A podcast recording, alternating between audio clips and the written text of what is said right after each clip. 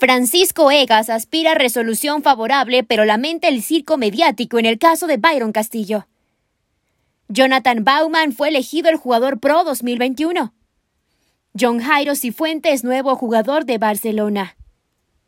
Aucas denuncia cuenta falsa de Twitter de su goleador Francisco Fridusewski. El Nacional ganó al Manda 1 a 0 en el Hockey y por ahora ya es segundo en la tabla. La tricolor cumplió con el segundo entrenamiento en Miami. Diego Godín habla sobre la convivencia uruguaya. Byron Castillo es sancionado por la Conmebol. Luka Modric cumplió 150 partidos con la selección de Croacia. Casemiro es uno de los jugadores claves del Real Madrid y Brasil. Las entradas visitantes en la Premier volverán a costar 37 dólares. El campeón nacional Philip Michelet participó en el pre-sudamericano de karting. El presidente de la Federación Ecuatoriana de Fútbol, Francisco Egas, lamentó el circo mediático que ha montado Chile para conseguir un cupo para el Mundial de Qatar, en la denuncia por medio del cual exige a FIFA los puntos en disputa con Ecuador, lo cual dejaría fuera a los tricolores y clasificaría a los araucanos. Escuchemos parte del diálogo mantenido esta mañana en el programa Jornadas Deportivas. En cuanto a la resolución, EGAS aspira a que la FIFA sancione respecto a sus competencias que son meramente deportivas en un caso en el cual se pone en tela de duda la nacionalidad de unas personas, facultad exclusiva de las autoridades de un Estado. John Jairo Cifuentes, nuevo jugador de Barcelona, así lo anunció el club en todas sus redes sociales. El delantero ecuatoriano cerró su vínculo con los toreros por un año, es decir, hasta junio del 2023, y más adelante podría haber renovación si las partes llegan a un acuerdo. Cifuente quiere tener su revancha. Recordemos que en el 2019 ya estuvo en el equipo, pero no pudo debutar por algunos inconvenientes.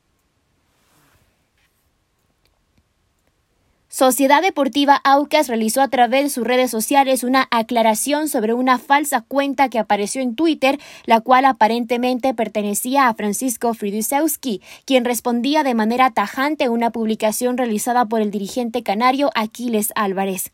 En una entrevista en DirecTV, el polaco hizo una declaración de por qué no llegó a jugar en el cuadro canario. No llegué a Barcelona por el tipo de contrato, ahí me ofrecieron un año y en Aucas tres. No fue por el lo económico. Uno en lo personal siempre quiere jugar en un grande y las puertas están abiertas, señaló el polaco en una entrevista que luego se publicó en Twitter, ante lo cual inmediatamente salió a responder por la misma el vicepresidente de los toreros, Aquiles Álvarez. De inmediato vino la contestación del dirigente de Barcelona en su cuenta de Twitter. Esto es falso prefirió oferta de Aucas de cinco mil dólares más por mes que la de Barcelona. No le mientan a la gente. Y estaba en su derecho. No hay problema, dijo. Pocos minutos después apareció la presunta respuesta del polaco, ante la cual la propia directiva del Aucas se encargó de aclarar que su jugador no tiene cuenta de redes sociales, quedando demostrado que simplemente se trataba de una publicación falsa. La unidad disciplinaria de la Conmebol sancionó a Byron Castillo y a Barcelona por infracciones en el partido ante Montevideo Wanderers por la Copa Sudamericana.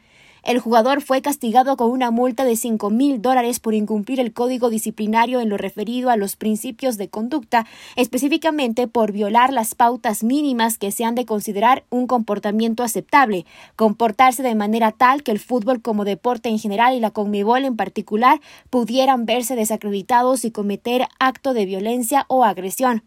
Además, el jugador tendrá que pagar otros 195 dólares, los que equivalen a un costo de reposición de la valla dañada. En una comparecencia en el Senado, el responsable del cuerpo ha defendido el uso de gas lacrimógenos para reducir la presión sobre los accesos en el Estadio de Francia y evitar una tragedia. La agencia EF informa que el prefecto de la policía de París ha admitido que la gestión de la celebración de la final de la Liga de Campeones de Fútbol fue un fracaso, marcada por el caos en las inmediaciones del estadio, donde las fuerzas de seguridad utilizaron gases lacrimógenos. El evento que enfrentó el 28 de mayo al Real Madrid con el Liverpool fue a todas luces un fracaso. Palabras del prefecto de la policía que se ha disculpado con los seguidores españoles y británicos que se desplazaron a la capital por los momentos de inestabilidad vividos especialmente antes del inicio del partido.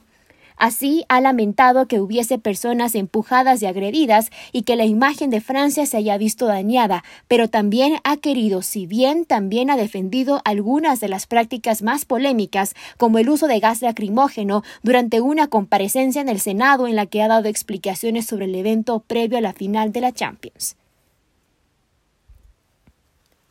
Solo 13 meses duró la aventura de Héctor Cooper al mando de la selección de República Democrática de Congo. El gobierno de Congo lo despidió tras una comunicación que le dirigió el ministro de Deportes. Según la dirigencia de Congo, Cooper no cumplió en sus funciones como entrenador de la selección, en especial la no mejora del rendimiento del conjunto nacional, invocando varios puntos de su contrato que indican casual de rescisión. Por lo tanto, el gobierno, que es el que maneja la selección nacional, le notificó la decisión de romper el contrato. La última noticia es que el representante de Cooper llega a Kinsha este viernes 10 de junio para finiquitar los trámites y los términos de esta ruptura. Toda esta decisión llega por las dos derrotas decisivas, primero ante Gabón el pasado sábado por 1 a 0 y luego ante Sudán 2 a 1 en las eliminatorias para la Copa Africana de Naciones, que por acumulación se suma a la dolorosa eliminación ante Marruecos en la última ronda eliminatoria africana para el Mundial de Qatar. Los últimos resultados han colmado el vaso en el país centroafricano. El campeón nacional Philippe Michelet participó en el pre sudamericano de karting que se disputó en Colombia. A continuación escuchemos al deportista ecuatoriano sobre sus experiencias en este importante evento internacional. Escuchemos. La selección ecuatoriana de fútbol volvió al trabajo en el estadio del Inter de Miami, donde juega el delantero Leo Campana. La tricolor se prepara para enfrentar el sábado a las 18 horas con 30 a la selección de Cabo Verde. En el entrenamiento de este miércoles hubo lluvia y la práctica tuvo que detenerse momentáneamente. Este jueves y viernes, el director técnico Gustavo Alfaro va a definir el equipo titular para enfrentar al cuadro africano en el cierre de estos partidos premundial. Escuchemos a Félix Torres, defensa tricolor. Luka Modric se acaba de convertir en el primer futbolista que disputa 150 partidos con la selección absoluta de Croacia. Internacional mayor desde el 2006, va por su cuarta participación en Copas del Mundo y renovará una temporada más con el Real Madrid.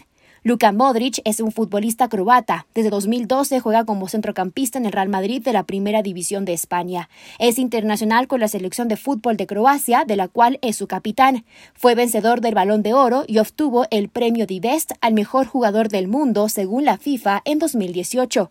Hablar de Luca es mencionar a uno de los mejores mediocampistas de la actualidad, que a sus 37 años su falta de juventud y agilidad de un joven ha cambiado, con una excelente colocación dentro del campo de juego y un exquisito toque y control del balón. Modric se ha convertido en un multicampeón ganando en varias ocasiones la Champions League, la Liga de España y algunos mundiales de clubes, la Supercopa Europa y la Copa Croacia. Luca sigue siendo toda una estrella y será uno de los atractivos del Mundial de Qatar.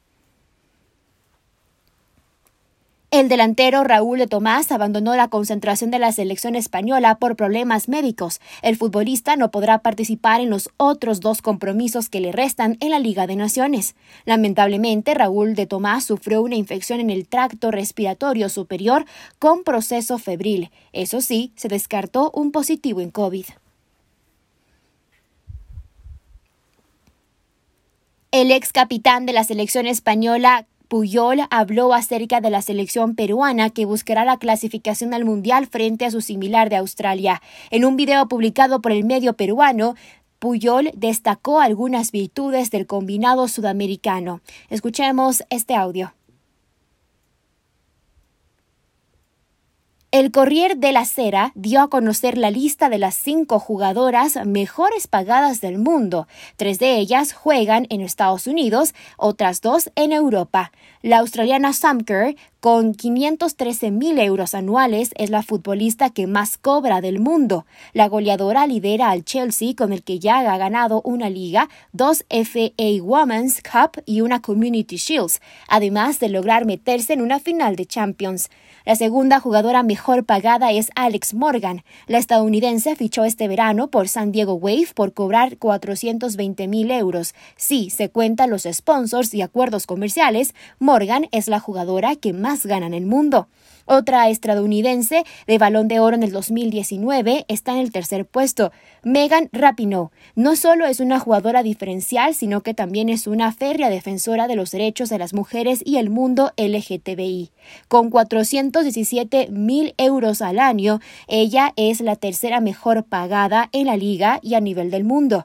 En el cuarto puesto está Ada Herberg. La jugadora del Olympique de Lyon fue la primera en levantar el balón de oro en 2018 y renovó hace poco con el conjunto galo por 396 mil euros al año. A esto hay que sumar el contrato que tiene con Nike, que sube bastante sus ganancias anuales. En el quinto puesto está la jugadora más conocida del planeta, Marta. La brasileña es una de los íconos del fútbol femenino mundial y en el Orlando Pride lo saben. Por eso cobra 373 mil euros al año. Amigos y amigas de la red, gracias por acompañarnos en el Noticiero al Día. Estuvimos junto a ustedes, Reinaldo Romero y Maite Montalvo. Que la pasen bien.